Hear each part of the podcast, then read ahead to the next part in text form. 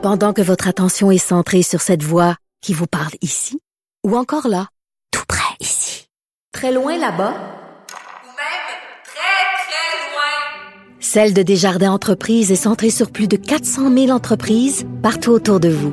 Depuis plus de 120 ans, nos équipes dédiées accompagnent les entrepreneurs d'ici à chaque étape pour qu'ils puissent rester centrés sur ce qui compte, la croissance de leur entreprise.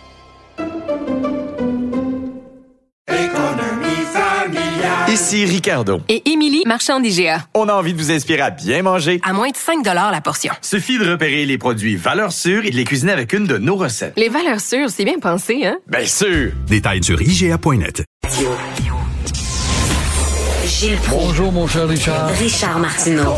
Petit lapin. La rencontre. Point à l'heure des cadeaux. Je serai pas là, là, à vous flatter dans le sens du poil. Point à la ligne. C'est très important, ce qu'on dit.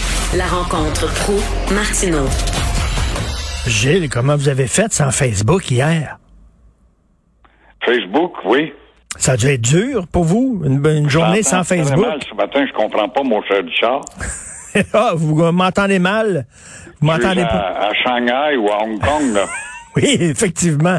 Euh, non, je disais, je sais pas comment vous avez passé la journée sans Facebook hier. Ça a dû être difficile. Vous m'entendez pas?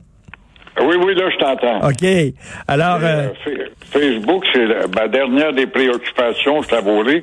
Étant un technophobe, je suis très loin de tout cet univers de pitonnage et d'images et de sons.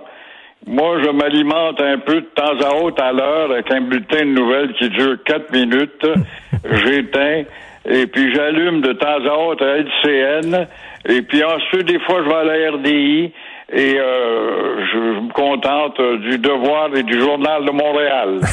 et Voilà ben- mon alimentation. on peut- on peut vivre- on- Et j'en suis pas plus malheureux, crois-moi. Ah oui, je vous comprends. On peut vivre avec bonheur sans Facebook. Écoutez, je veux vous entendre. C'était les adieux, c'était les, c'était le bye-bye de Régis Labombe hier. Vous en pensez quoi, vous, de Régis Labombe? Est-ce que vous l'aimiez comme maire? Est-ce que vous le voudriez à Montréal?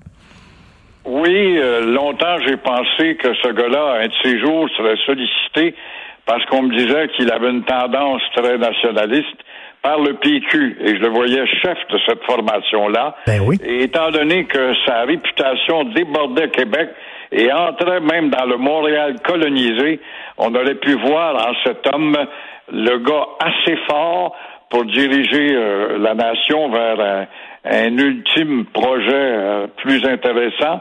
Et euh, des fois, il paraissait fendant.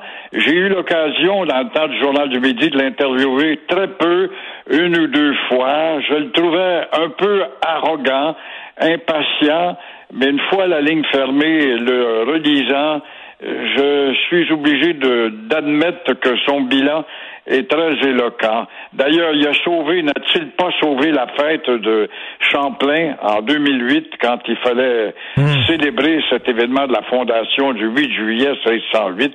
Euh, c'est lui qui l'a, qui a pris le flambeau pour faire de cette fête, en tout cas, une fête un peu plus présentable. Ben, c'est vrai qu'il était lait, mais c'est correct. C'est correct aussi à un moment Ben oui. donné là qu'un politicien là euh, lui, lui il disait ce qu'il pensait.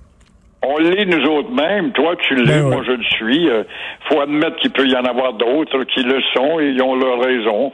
Pas de doute. Alors vous voulez euh, saluer euh, justement la ministre des Affaires municipales? Ben oui, c'est bon. Elle fait un rappel, cette femme-là extraordinaire. Très souvent, les municipalités se comportent en gouvernement alors qu'ils ne sont que des administrations et rien d'autre. Et euh, ils ont pris souvent des initiatives et ils étaient tentés par le bras d'Ottawa qui passait par-dessus l'épaule de Québec pour faire frotter son sac d'argent alors que les juridictions n'étaient pas respectées. Alors, Madame euh, André Laforêt, c'est une bonne ministre, elle entend serrer la vis de ceux-là qui agissent en tout cas qui agissent, pardon, euh, au mépris de leurs propres élus. Alors, une municipalité, c'est une création de Québec et rien d'autre. Rappelons-le. Et le serment vis-à-vis des municipalités, ben, on parle justement d'aller en tutelle s'il le faut. Les cadeaux, la politique des cadeaux, on va arrêter ça. Et euh, on en a eu des exemples avec des entrepreneurs en construction qui réussissaient, moyennant des cadeaux, à faire changer le zonage agricole dans certaines municipalités ou villes, ou encore à Montréal, changer un, quartier ou un nom de rue à vocation commerciale ou qui ne l'est pas, va le devenir. Alors, euh, trop, c'était comme passé. Et bravo, parce qu'il y a eu trop de mairies qui ont été des marionnettes des entrepreneurs. Ben oui, il est temps qu'on leur serre la vis. là. Il y, a, plein de maires puis de mairesses des petites villes. Là, ils pensent qu'ils sont des dictateurs d'une république de bananes. Exactement. Puis je pense à la tête d'un gouvernement. C'est rien qu'une administration. Ta petite ville, ta petite ville euh, arrogante de, de l'Ouest Island qui ne conjugue pas avec le Québec, elle n'est qu'une administration. C'est la création de Québec. C'est Québec qui t'a permis d'exister, qui t'a donné ton permis. Pour ça, quand une ville décide, nous autres, on va changer la vocation de Montréal, on va en faire une ville balingue sans ta permission, Québec. Non, non, non, non, non, c'est pas de même que ça marche. Pas du tout. Faut que tu te rappelles que Montréal est la création de Québec. Alors là, il y a une famille d'Atikamekw qui se sont fait dire à Québec qu'ils n'avaient pas le droit d'utiliser les toilettes d'un restaurant, d'un dépanneur. C'est incroyable, de l'ignorance, de l'ignorance et encore de l'ignorance. Une famille à Ticabec qui est bon, se fait virer de bord. Euh, T'as pas vu ma face, elle est blanche. Les toilettes ne sont pas pour tout le monde. Hey, cette pauvre ignorante-là qui a jamais eu de cours d'histoire, si ça existe à l'école, est-elle allée à l'école d'abord? Cette ignorante a sûrement vu trop de films américains où on, on monte des scènes, hein, in the heat of the night, tu te souviens avec Rod Steiger, euh, qui, euh, avec ses polices du- de l'archi-sud américain, pratique le, le racisme comme si c'était de mise. Alors, elle a trop vu de films, quoi, je comprends pas. Alors, voilà une matière qui va servir à alimenter nos médias et le débat sur le racisme systémique va prendre à cause de cette maudite niaiseuse-là. Et entre-temps, il faut souligner que l'entreprise Arnois, au moins, a su se débarrasser dans son proxy de cette euh, bonne femme-là, mais euh, il y a un fait qui est déplorable là-dedans et qui va alimenter, en tout cas, nos spécialistes du commentaire dans certains micros. Je sais pas si vous avez vu dans le Devoir, parce que vous dites vous lisez le Devoir, mais dans les lettres aux lecteurs aujourd'hui, il y a Paul Brunet. Paul Brunet qu'on connaît bien, le Conseil de la protection des malades, on l'interviewe souvent dans les médias. Paul Brunet, il répond à la coroner là, qui écrit le rapport sur Joyce et Chacoan, puis il dit, Madame, moi je le connais le système de santé, moi je le fréquente régulièrement, je vais dans les hôpitaux, je jase au monde. Il connaît le système de santé, Paul Brunet, depuis des années. Il dit, est-ce qu'il y a des racistes dans le système de santé? Bien sûr qu'il y a des racistes. Mais je, je ne dirai jamais que le système de santé québécois est raciste. Il écrit ça dans le devoir aujourd'hui, là. J'étais très si un content. gars qui est crédible, c'est bien lui. Ben oui. Effectivement, ça fait des décennies qu'il est dans le décor, qui s'occupe des lamentations des malades, des injustices. Moi-même, je l'ai déjà alimenté sur un sujet pour un membre de, de, de notre famille.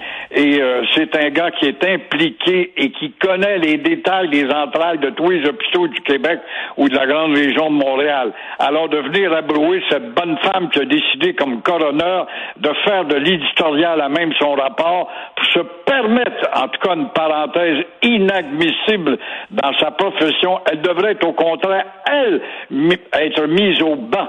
Alors, pour venir nous parler de racisme systémique, quand on sait qu'il peut avoir une idiote, un idiot dans un hôpital, comme il y a des infirmiers qui sont plus stupides que d'autres, il y en a d'autres qui sont plus gentils, mais est-ce qu'on va généraliser euh, l'ensemble du personnel?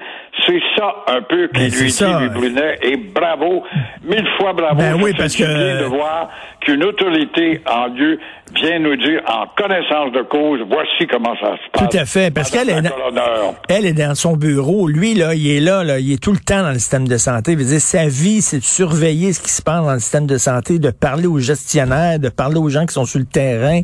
Puis du moins, je vous le dis, là, mon expérience, il n'y a pas de racisme systémique dans le système de santé au Québec. Et ça fait énormément de bien d'entendre ça. Et euh, vous voulez parler, on va en parler tantôt avec Yves Daou. De la section Ah, ben, argent, bien là. Ça, c'est le gars qui aimerait avoir un système d'impôts uniformisé, je pense, je me rappelle plus, là, ou abolir les impôts, se fier, mais c'est oublier que l'Ontario est une compétitrice.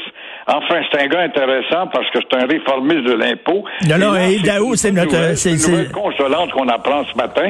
Il y a une police des impôts qui lutte contre l'évasion fiscale, qui dit avoir récupéré 2 milliards en 5 ans. C'est pas beaucoup, là.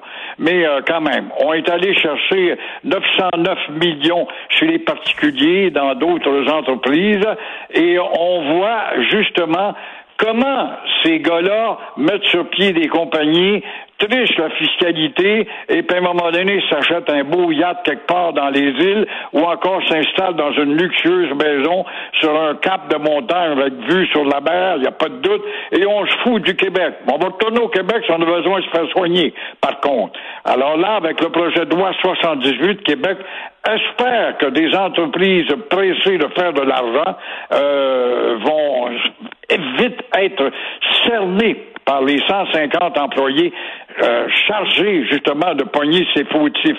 Et ce que je trouve d'intéressant là-dedans, Richard, c'est que Québec parle avec Revenu Canada, où les deux paliers doivent coopérer. Tu vois, on chamaille Ottawa, Québec, mais il y a deux systèmes où on s'entend très bien. On n'a jamais de chicane entre Ottawa et Québec, et c'est à Revenu Canada et Revenu Québec.